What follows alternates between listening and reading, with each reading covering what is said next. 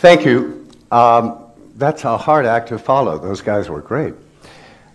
I, uh, my name is Joseph Graves, and I'm an actor, writer, director, and I'm the artistic director of Peking University's Institute of World Theater and Film.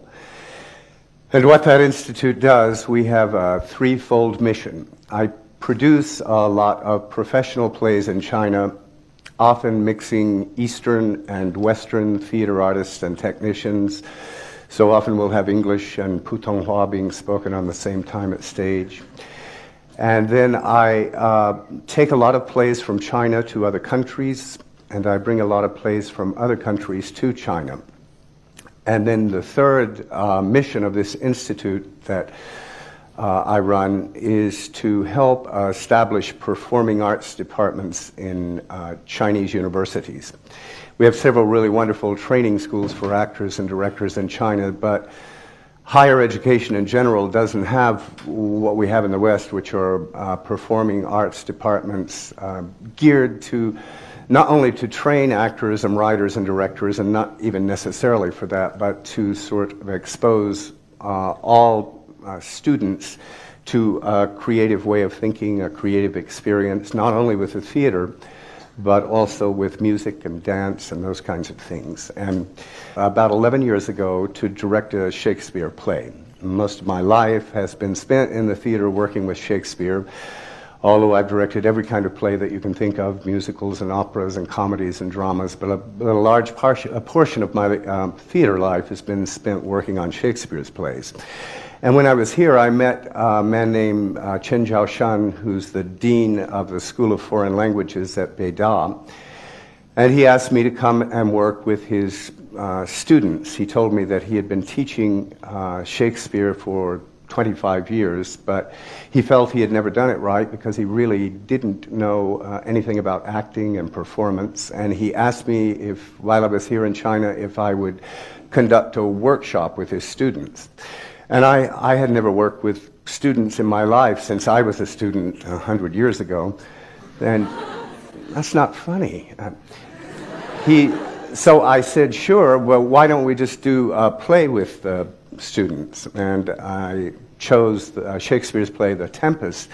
And I went to Beida with him, and we posted a notice on, a, on Beida's uh, school website, and 4,000 kids came to audition for the play. That play has 20 characters in it. So I was able to interview about 800 of those kids and put 80 of them in the play. We had lots of sailors and fairies and this kind of thing added. That experience was so uh, just sort of life changing to me because none of these students had ever been in a play most of them had never even seen a play, let alone a Shakespeare play, and they were speaking um, English as a second language and then Shakespeare in English, which is sort of a third language, really.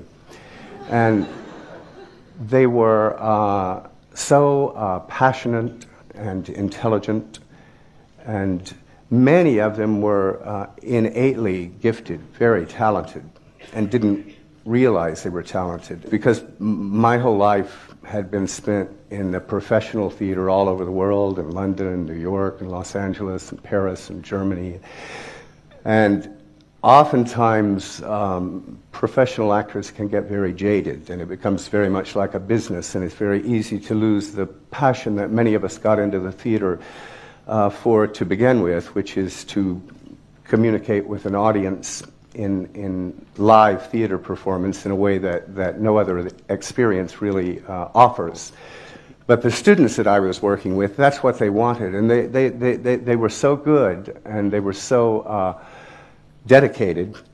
And the experience was so moving to me that I, I came back and have been trying my best to become Chinese as much as I can since then. And uh, so that Shakespearean experience changed my life. I'm going to tell you about another Shakespearean experience that changed my life earlier, much earlier, about 50 years ago. The first time that I met Shakespeare or was introduced to him. In order to do that, I need you to use your imagination. And I want you to imagine that we're uh, in a British boys' school. I was born in England, but my parents were Americans, and I lived in England for a number of years. And that's where I started the school. And it's where I first met Shakespeare. So I want you to imagine that this chair is a student's desk. That's the complete works of Shakespeare. This is a teacher's desk. And now I'm going to perform for you a few minutes what it felt like to me the very first day that I was introduced to Shakespeare in England a long, long time ago.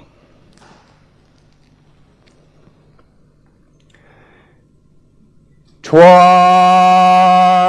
Brillig and the slithy toves did gyre and gimble in the wabe. All mimsy were the Borogoves, and the mome raths outgrabe.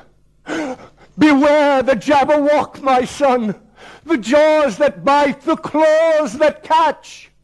Beware the Jubjub bird, and shun the frumious Bandersnatch. He took his vorpal sword in hand, Long time the manxome foe he sought. Then rested he by the tum-tum tree and stood awhile in thought.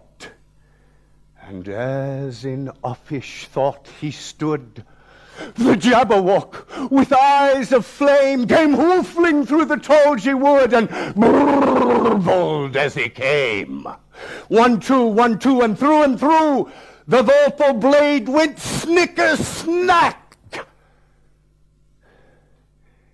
He left it dead, and with its head he went galumphing back.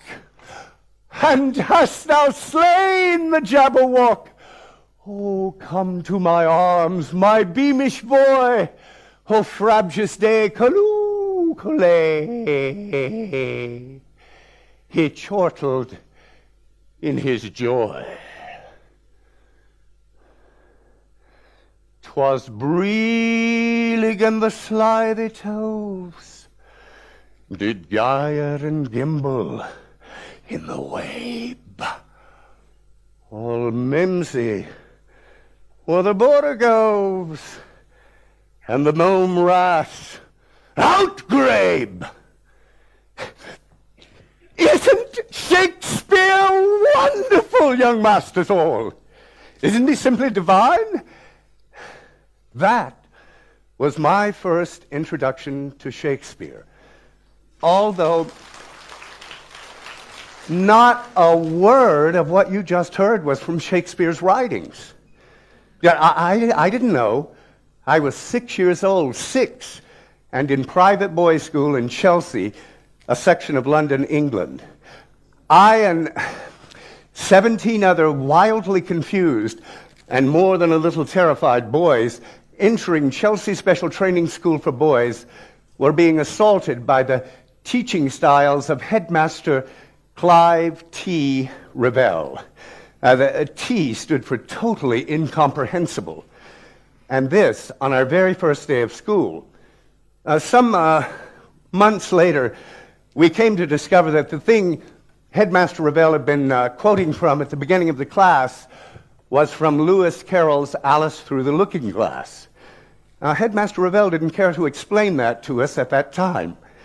In fact, uh, over the next two years at Chelsea Special Training School for Boys, we discovered that Headmaster Revell worshipped Shakespeare so much that he felt that anyone who had written after Shakespeare had really only stolen from him. And therefore, anything of worth written in the English language from Shakespeare's time to the present was truly Shakespeare's own. Uh, Headmaster Revell was what uh, George Bernard Shaw had some years earlier referred to as a bardolater. That is one who looks at Shakespeare's writings with, well, a kind of religious fanaticism. an idol worshiper. And uh, Headmaster Revell, we discovered, had two such idols Shakespeare and alcohol. Uh, but I'm getting ahead of myself. Let's go back and finish my first day at Chelsea Special Training School for Boys as Headmaster Revell continued his blitzkrieg on Shakespeare.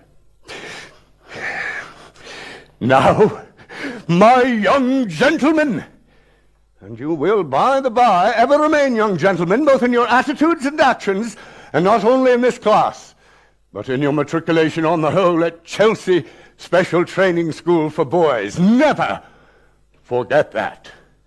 Now, my young masters all, these are indeed thrilling linguistic times in which to be a student of Shakespearean language. With that in mind, and all of you, my incipient young scholars, no doubt trembling in eager belletristic anticipation of what I am about to bestow upon you, let us launch bravely forth, sails catching the mnemonic winds of poetry upon the heady rhetorical ocean of proper Shakespearean pronunciation. Are there any questions? I, trembling in terror, and ever so slowly inched my hand upward. My shaking little digits immediately caught the loquacious hawk-like eye of Headmaster Revell. Ah! A question from a young, interested scholar. Oh, nothing more thrilling to me than a young mind bursting with curiosity regarding Shakespeare and his speech. He approached me with a smile, bent forward, and with gentle interest asked, What is your name, young man? Uh, Joseph Graves, sir.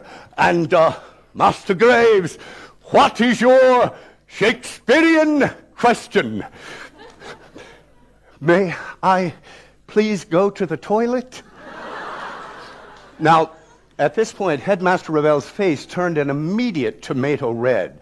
Uh, the veins on his neck and forehead stood out. He began to shake and tremble like some enormous human volcano. Well, he seemed to be trying to speak, to say something, but all that came out was a sort of a rising and falling echolalia of inflection, which finally and frighteningly erupted into a window shattering, What? Did you say, young man? I, I, I, I, I, need to go to the loo. May I? Indeed, you may not, Master Graves.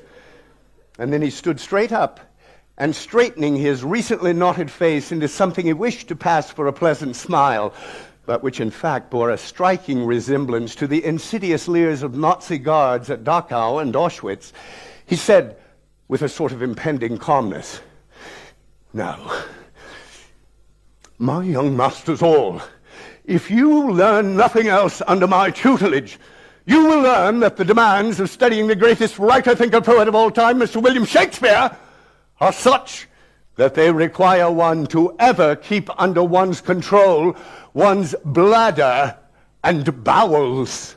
Or to put it more succinctly, there will be no, I repeat, no going to the toilet during the study of Shakespeare. Understood? We all nodded acquiescingly, while I felt more than ever a near desperate need to urinate. And then, mysteriously, Headmaster Revell produced, seemingly from thin air, a book of the complete works of William Shakespeare. Uh, it was the first time that I, and I suppose most of my tiny fellows, had ever seen a complete works of Shakespeare. Headmaster Revell, with a strength belying his slim muscle structure, held the enormous book out toward us and cried in near ecstasy, This is a book of the complete works of the genius William Shakespeare. You will read and appreciate each and every one of its glorious, awe-inspiring pages all of them. There was an audible gasp from myself and my fellows, for this book seemed to be the size of an enormous North Country estate. It, it, was bigger than a castle, more frightening in size and implication than a herd of rampaging elephants. It was gargantuan. and obviously filled with millions and millions of pages containing no doubt billions and billions of obscure, unpronounceable, and totally unwished for words. Uh, the book, in fact, seemed to defy physics, for it appeared to us all in some inexplicable way to be too large to fit into the classroom, let alone be held by the comparatively frail looking headmaster Revell. I swear, I could see smoke and fire emanating from the pages of this darkly magical pyramid sized tome of letters, as if giant, nightmare inspiring creatures of yore with large green scales and multiple eyes were living inside its pages, waiting with razor sharp teeth and oceans of brownish drool to devour anyone so foolish as to open it. All of the book's dangers seemed lost on Headmaster Revell who fairly petted the ugly album as one might a puppy in the park. He stroked that threatening text with the long, sensuous finger dance that Don Juan no doubt used so successfully on many an unsuspecting maiden. Indeed, there was something, uh, well, almost disgustingly sexual about Headmaster Revell's way with this, to our way of thinking, monstrously malignant manual. He paused, for a full five minutes, eyes closed, breathing altered to little nasty gasp of pleasure as he, as he, well, as he seduced the book to opening. Bare and engorged, they stood before us, these naked pages, burning somehow with a sort of pleonastic sexuality, eroticum vademecum. And then he placed the voluminous volume on the floor and prostrated himself in front of it like Mary at the Holy Cross beneath the dying Jesus, like Prospero before his magic book. And then he puckered his oldish lips and kissed ever so gently this ominous opus of doom spread like a diseased whore on the bed of the classroom floor before us. No sooner had his pursed lips touched the perverted pages than he leapt from the floor and launched into the first of what was to be for me over the next two years an endless barrage of Shakespearean monologues. But he, uh, he wasn't bad either. You, for a muse of fire that would ascend the brightest heaven of invention, a kingdom for a stage, princes to act, and monarchs to behold the swelling scene. But pardon, gentles all, the flat, unraised spirits that have dared on this unworthy scaffold bring forth so great an object, pardon, and let us on your imaginary forces work. Piece out our imperfections with your thoughts. Into a thousand parts divide one man and make imaginary puissance. Think when we talk of horses that you see them printing their proud hooves in the receiving earth. For it is your thoughts alone that now must deck our king and send our hero jumping to and fro o'er time, turning the accomplishments of many years into an hourglass. For the which supply, admit me chorus to this history, who prologue like your humble patience pray, gently to hear and kindly to judge. Our pray! You may, while observing a certain theatrical decorum of reserve, applaud me.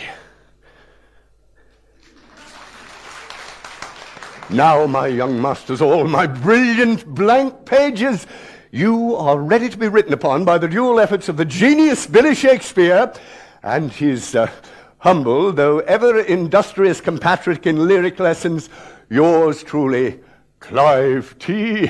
Revell. The T, of course, stood for theatrical. All right, all right, enough frivolity. Let us return to, and with the requisite dignity with which one must always approach him, the king bard. And then, and then, that which each of us students in the individual cocoons of our terror most feared happened.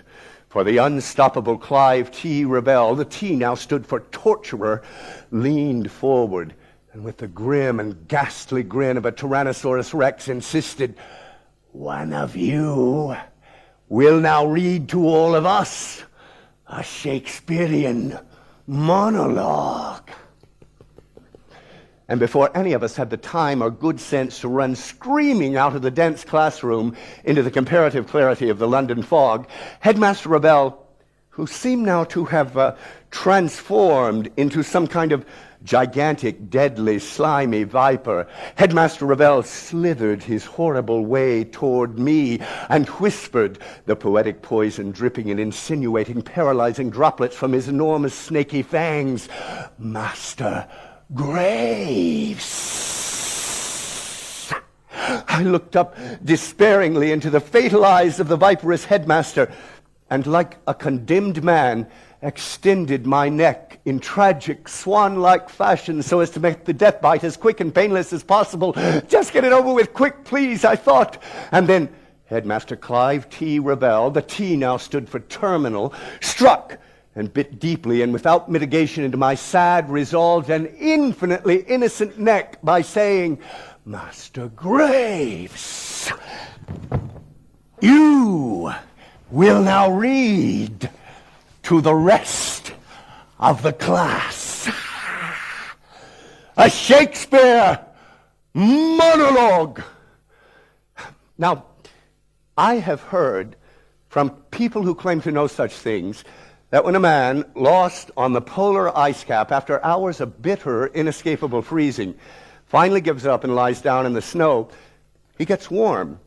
It was, I think, something like that that happened to little six year old me that day.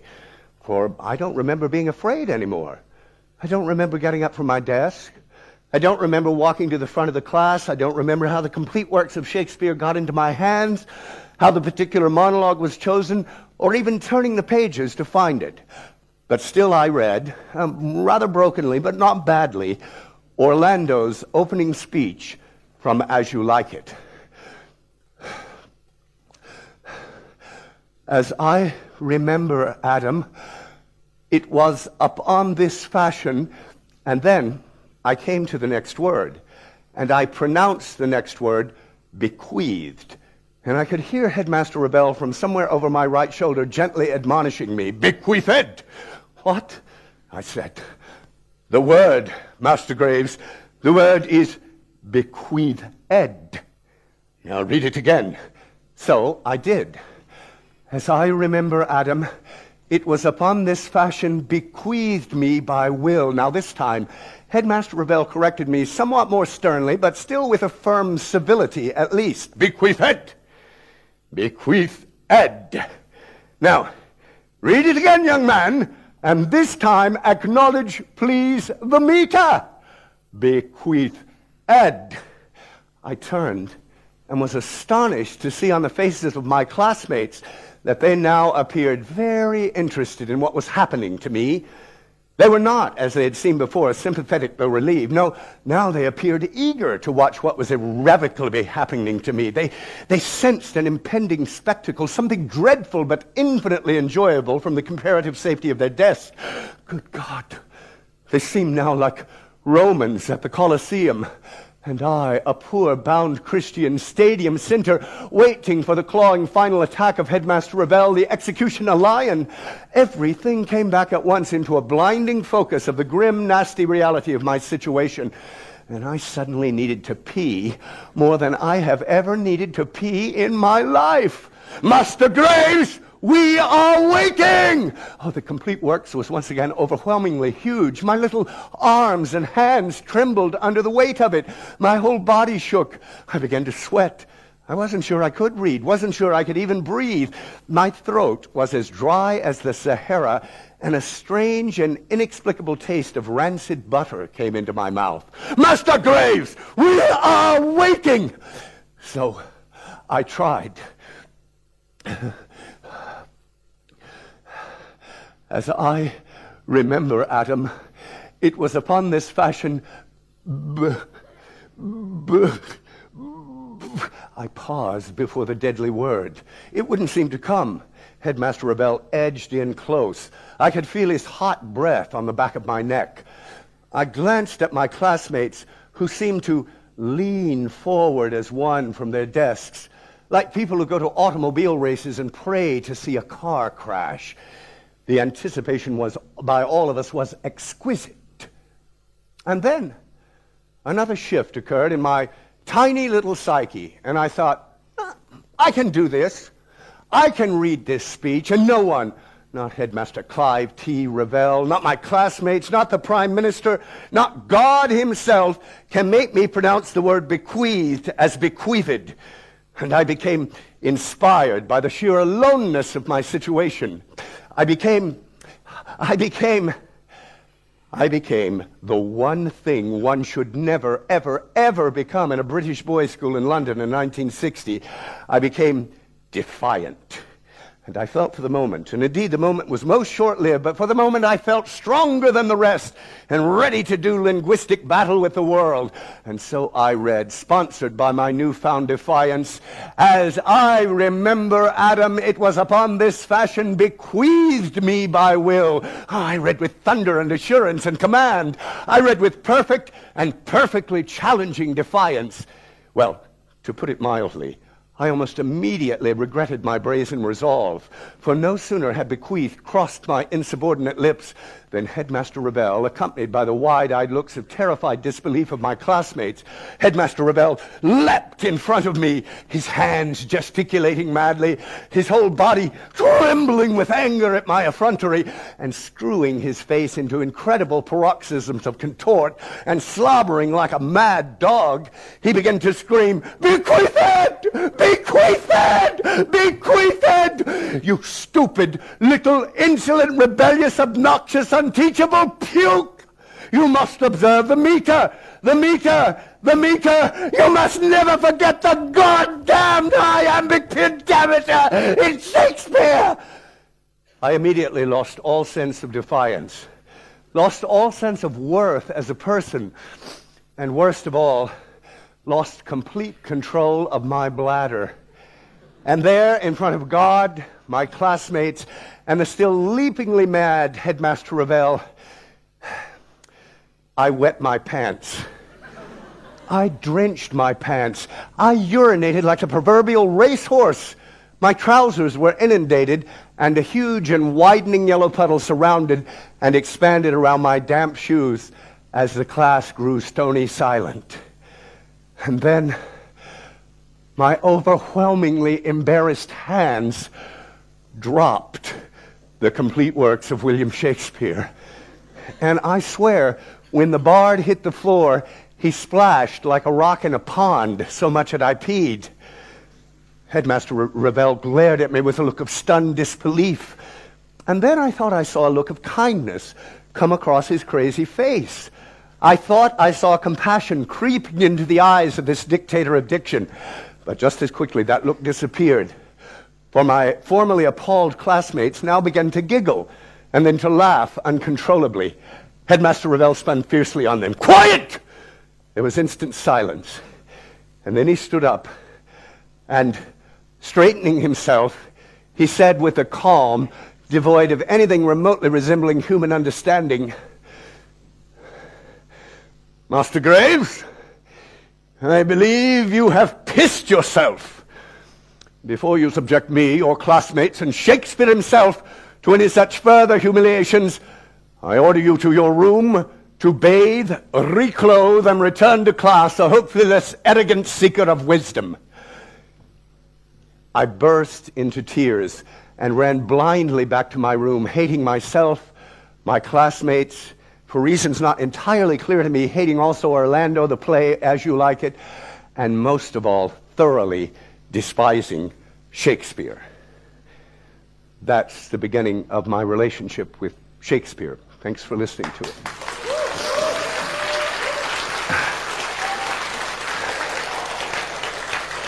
So I hope you'll come uh, join us on uh, August 27th through September 1st at the Oriental Plaza Theater to see the rest of the story and how my relationship with that man ultimately really does transform my life.